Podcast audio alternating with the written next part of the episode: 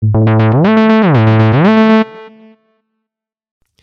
buenas a todos y bienvenidos a un nuevo episodio de El Cajón de Cables, ya sabéis, vuestro podcast sobre tecnología. Yo soy Edu Herrera y esto es un podcast hecho por Cables y Teclas. En este episodio vamos a hablar de la WWDC que ya ha tenido lugar eh, donde Apple ha presentado sobre todo su nuevo software. Sé que había mucho eh, mucho hype en torno a las gafas de, realidad virtual que también se han presentado.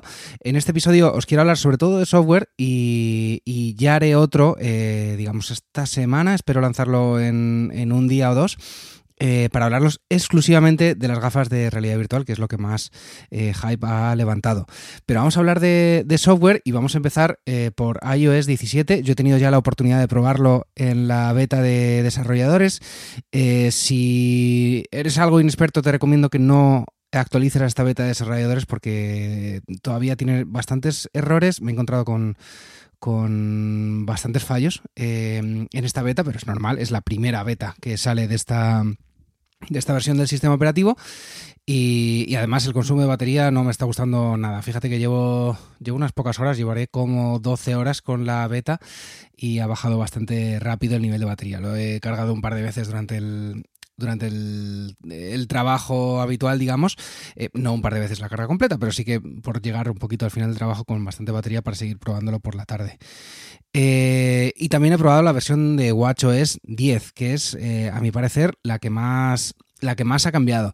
Si queréis empezamos un poco a hablar por, por iOS 17, que es lo que más usamos todos, digamos, que es el sistema operativo que tenemos en, nuestro móvil. Es muy llamativo cómo ha cambiado el tema de la personalización en cuanto a eh, la imagen, la carátula que sale cuando alguien nos llama, esto se puede personalizar muchísimo y mola un montón eh, que mm, lo podemos, eh, digamos, poner un nombre de fondo. Bueno, de hecho, tú pones tu propio nombre de fondo en tu avatar, digamos, por así llamarlo. Puedes poner una foto tuya o no, de estás con el fondo desenfocado, esto que hace eh, iOS 16 ya eh, en lo que superpone un poquito la foto del sujeto por delante y deja el nombre así por detrás, ya me entendéis, si lo habéis visto ya sabéis a lo que me refiero.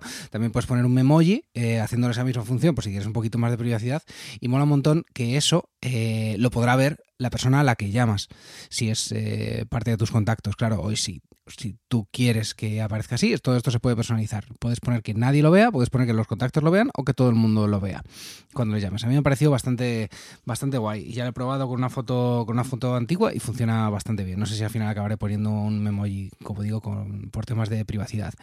Eh, también esta tarjeta de contacto, que es digamos lo que creas, que se puede compartir por airdrop y de forma, de forma bastante rápida. Se mencionó una nueva aplicación de diario, de que ya se había filtrado, se llama Journal, eh, supongo que se llamará diario en castellano, y se filtró hace tiempo y parece que es más o menos como se había planeado. Lo que pasa es que no va a estar disponible hasta finales de, este año 2023. Eh, más cositas. Eh, a Siri ya no hay que invocarla diciendo oye tal, sino que solo con Siri ya la llamarías. También han implementado un nuevo modo standby, eh, que está especialmente orientado a esos móviles que tienen Always On Display, con esta pantalla de bloqueo que siempre permanece encendida, pero también está orientada al resto. Eh, de hecho, en mi iPhone 11, que espero, espero renovar este, este año, eh, funciona esta, esta funcionalidad. Yo pensaba que no. Es simplemente cuando estás cargando el teléfono, si lo pones en posición horizontal digamos, sobre un stand o yo lo he dejado simplemente apoyado en un eh, cargador inalámbrico de estos que tengo, eh, si lo pones de forma horizontal, aparecen diferentes pantallas que puedes personalizar un poquito, si quieres con un calendario o la hora, diferentes formas de ponerte la hora, el tiempo, eh, no sé, hay, hay diferentes carátulas y a mí me ha gustado, me ha gustado bastante, está, está curioso. Eh, ¿Qué más? ¿Qué más? Eh, han cambiado un poquito la aplicación de salud, han añadido temas de, salud mental, que, Apple está muy a tope con este tema, y digamos que eh, hay una nueva función en la que tú le puedes indicar el estado de ánimo en el que estás.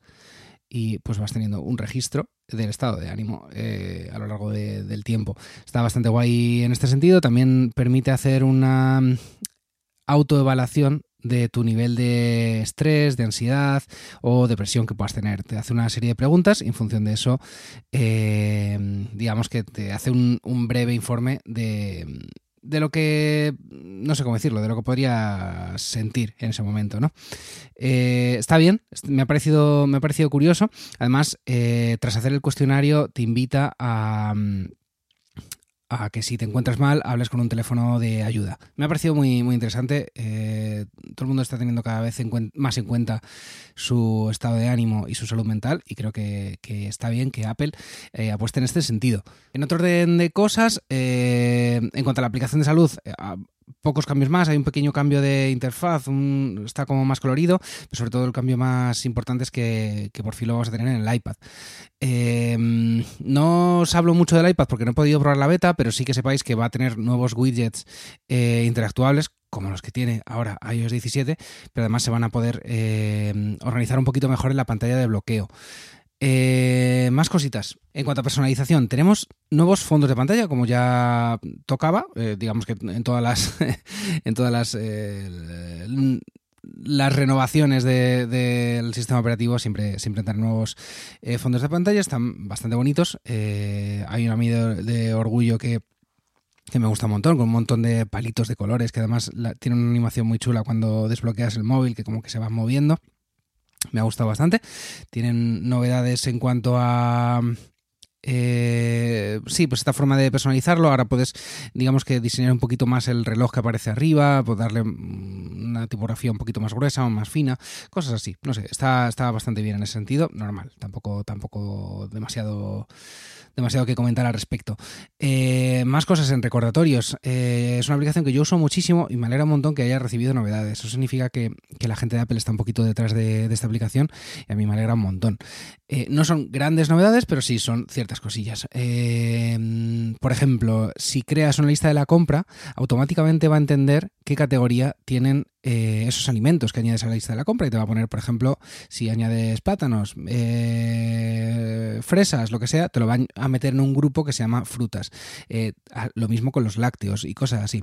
Supongo que esto irá aprendiendo además con el tiempo y con actualizaciones y lo irá haciendo mejor porque hay ciertas, ciertos alimentos que, por ejemplo, no me he encontrado. Voy a buscarlo ahora mientras hablo con vosotros. digamos que lo he puesto en una lista genérica que se llama otros. Por ejemplo, lechuga o yogures no los ha catalogado como verdura o lácteos, digamos pero sí leche, huevos, arroz, lo ha metido en lácteos, huevos y queso. Arroz no sé porque está en, uno de estos campos, pero bueno, ahí lo, ahí lo ha metido. Supongo que irá, que irá aprendiendo con el, con el tiempo y con las actualizaciones lo irán, lo irán poniendo un poquito más. También otra cosa que he añadido a, recordatorios es em, las columnas. Digamos que le puedes asignar una categoría dentro de una lista. Estas, por ejemplo, es muy lógico con la lista de la compra. Estas categorías de que os digo van en columnas y hacen un aspecto visual muy diferente al que estamos acostumbrados, digamos como mucho más horizontal. Y en este sentido puede ser útil em, para ciertos proyectos que tengan eh, diferentes que quieras verlo de forma diferente o quizá que ciertas tareas estén en cierto punto y, ya puedas eh, hacer o cosas así. Una forma más de catalogarlo y seguro que, con el tiempo vemos eh, cómo se organiza la gente y, y, si yo mismo veo una forma guay de organizarlo, os lo comentaré en este podcast, por supuesto.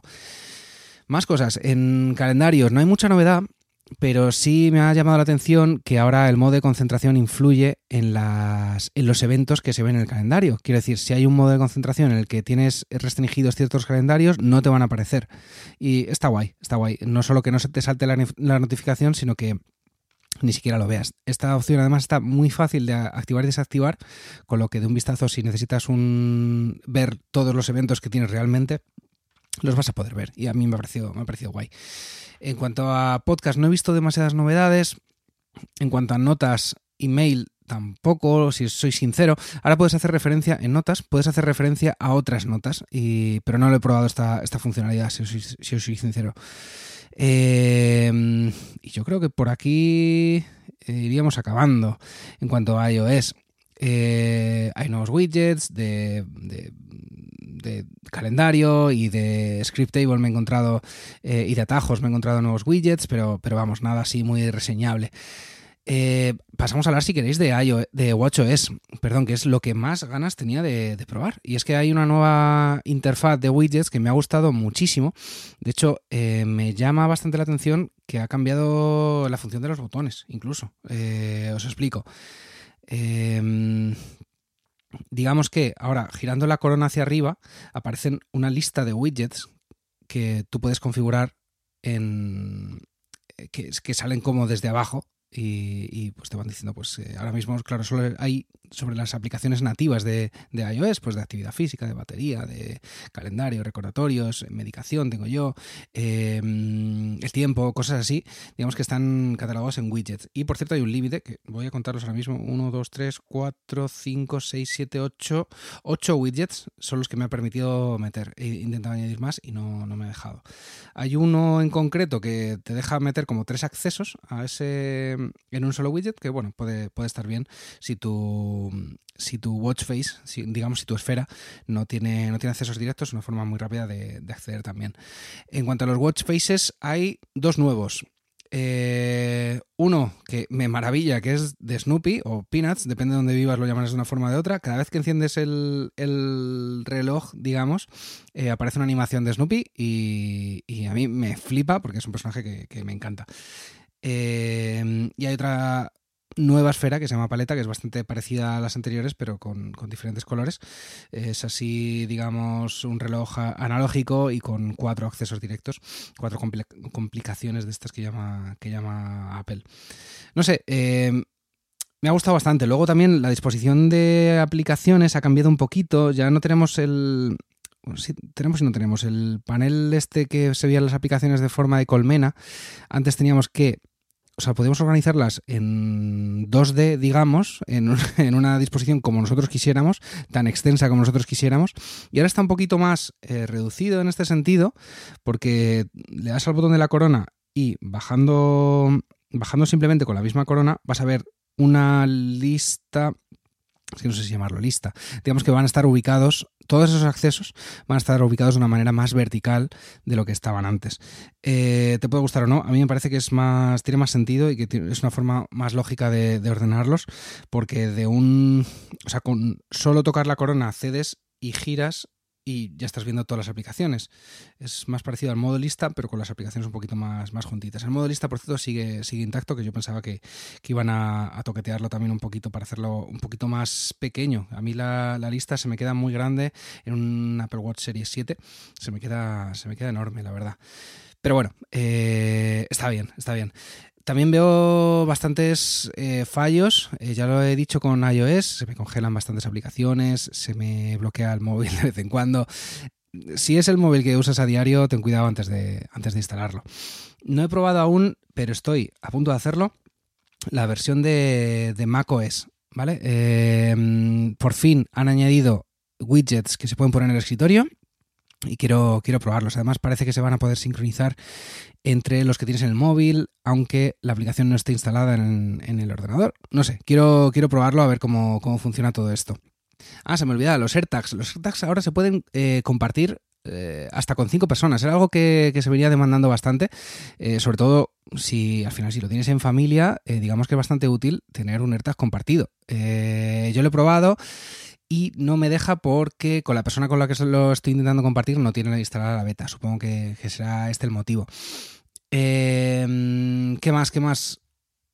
La aplicación de fotos ahora permite, esto no sé si lo permitía antes, digamos que eh, hacer eh, bueno, por un lado, puedes hacer un recorte de una foto que estés viendo. Digamos que si haces zoom, ya la propia aplicación te va a ofrecer de forma rápida que hagas un recorte para compartirlo en ese mismo formato en el que lo estés viendo. Es una forma bastante rápida de compartir un recorte un recorte de una foto y también se puede hacer de un fotograma de un vídeo. Quiero decir, pausas un vídeo, acercas y lo, y lo compartes así. Se pueden hacer perdón, emojis de, eh, de vídeos.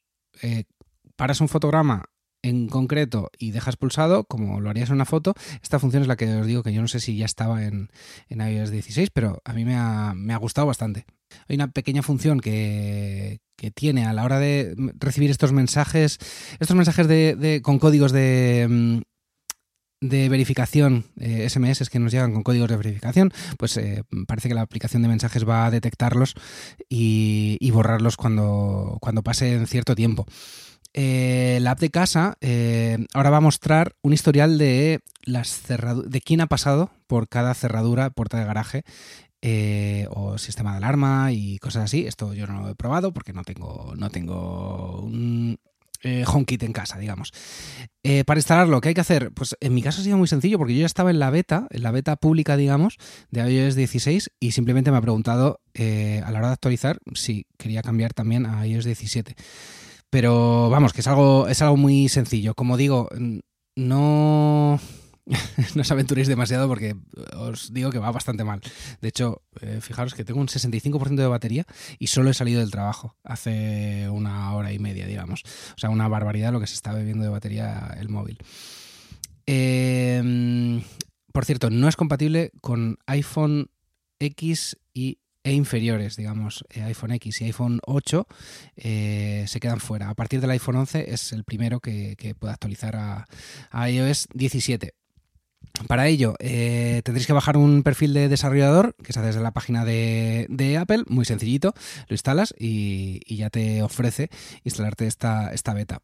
Eh, desde ajustes, general, actualización de software, vas a, pulsas en actualizaciones beta y marcas la opción de iOS 17 Developer Beta o beta de desarrolladores. Y nada, eh, cuando, cuando esté lista para instalar, el propio sistema lo, lo hará. ¿Qué más? Eh, yo creo que no se me olvida nada. Llevaba de verdad mucho tiempo, sobre todo desde que salieron las primeras filtraciones de WatchOS, deseando instalarlo y me ha gustado, me ha gustado mucho el tema de los widgets. No sé, no sé. A ver vosotros cómo lo veis. A mí me ha, me ha molado bastante esta, esta actualización. No prometía nada pero, pero al final está molando, está molando bastante. Otra cosa que se ha quedado sin mencionar es el tema de, de las tiendas de aplicaciones. De momento Apple no se ha mencionado al respecto, pero parece que iba a ser este año el año en el que se iban a poder instalar aplicaciones de fuera de la Apple Store. De la App Store, perdón.